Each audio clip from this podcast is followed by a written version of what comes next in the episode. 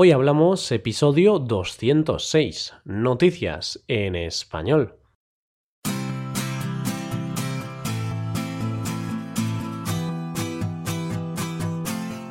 Bienvenidos a Hoy Hablamos, el podcast para aprender español cada día.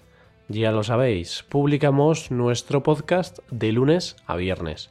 Podéis escucharlo en iTunes, en Android o en nuestra página web hoyhablamos.com. También quiero recordaros que en nuestra página web tenéis disponible la transcripción completa del audio de este episodio. Con esta transcripción podéis revisar las palabras y expresiones que vamos a usar en el episodio de hoy. Hola a todos, ¿qué tal estáis? Espero que todo vaya bien, espero que todo vaya sobre ruedas. Como sabes, hoy es jueves, lo que implica que hoy vamos a hablar de algunas de las noticias más llamativas de esta semana. Te hablaré, entre otras cosas, de un eurodiputado polaco muy polémico, de un hombre que se ha salvado de ser ejecutado o de la cancelación del concierto de la cantante colombiana más internacional. Hoy hablamos de noticias en español.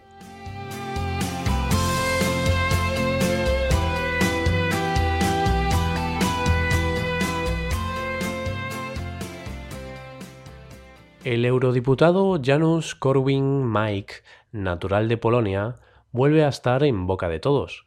Y no es por algo positivo, más bien por algo negativo.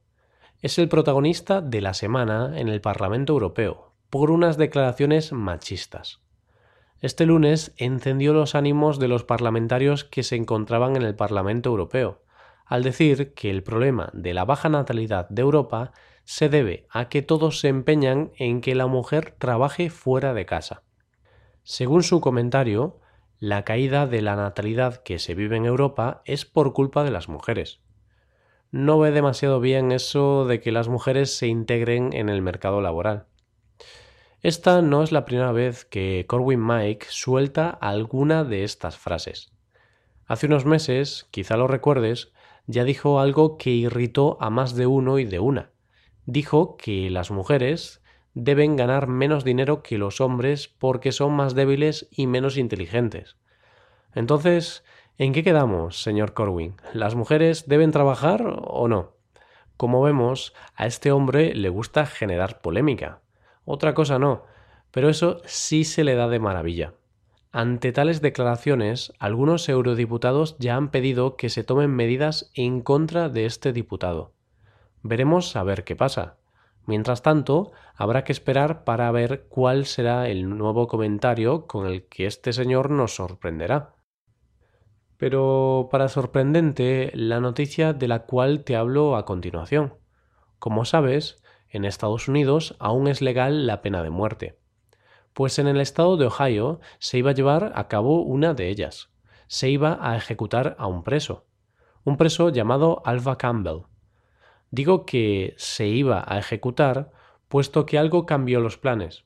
Llegado el momento de la verdad, el momento en el cual se inyecta la inyección letal, los verdugos se encontraron con un problema. No encontraban sus venas. Ante este problema, la ejecución tuvo que ser cancelada, o al menos pospuesta.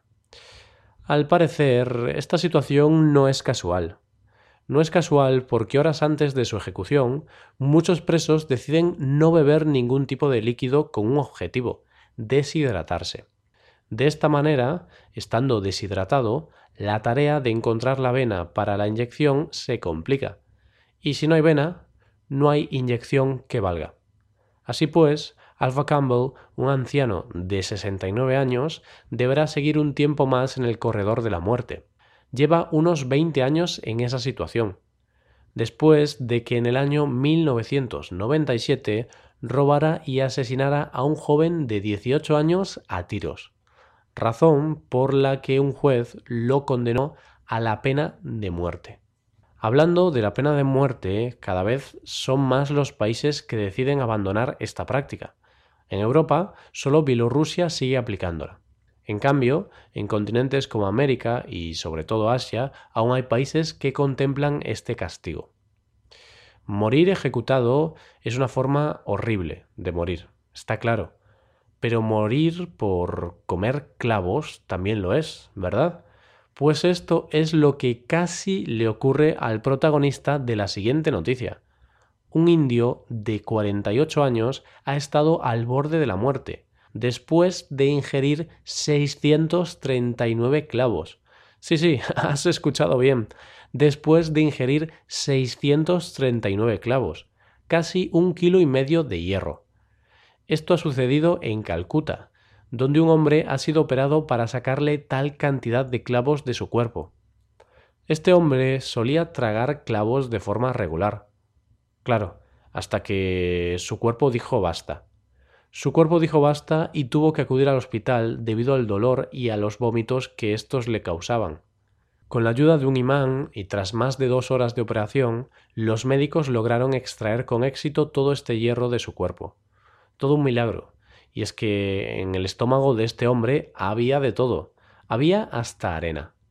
Creo que no hace falta decir que esta persona sufría problemas mentales, puesto que a nadie, en su sano juicio, se le puede ocurrir hacer dicha barbaridad. Como ves, las noticias de hoy son bastante aparatosas. Inyecciones, intoxicaciones y lesiones. Te hablo ahora de la lesión de la cantante colombiana Shakira la protagonista de nuestra última noticia. Es protagonista muy a pesar de sus seguidores. Digo que muy a pesar de sus fans, puesto que se ha visto obligada a cancelar los conciertos de su gira mundial, al menos hasta el año que viene. Sus seguidores tendrán que armarse de paciencia para volver a escuchar su voz. Una voz apagada debido a la hemorragia que sufre en sus cuerdas vocales. Así que lo siento por aquellos que ya tenían en sus manos las entradas para alguno de sus conciertos. Toca cambiar de planes.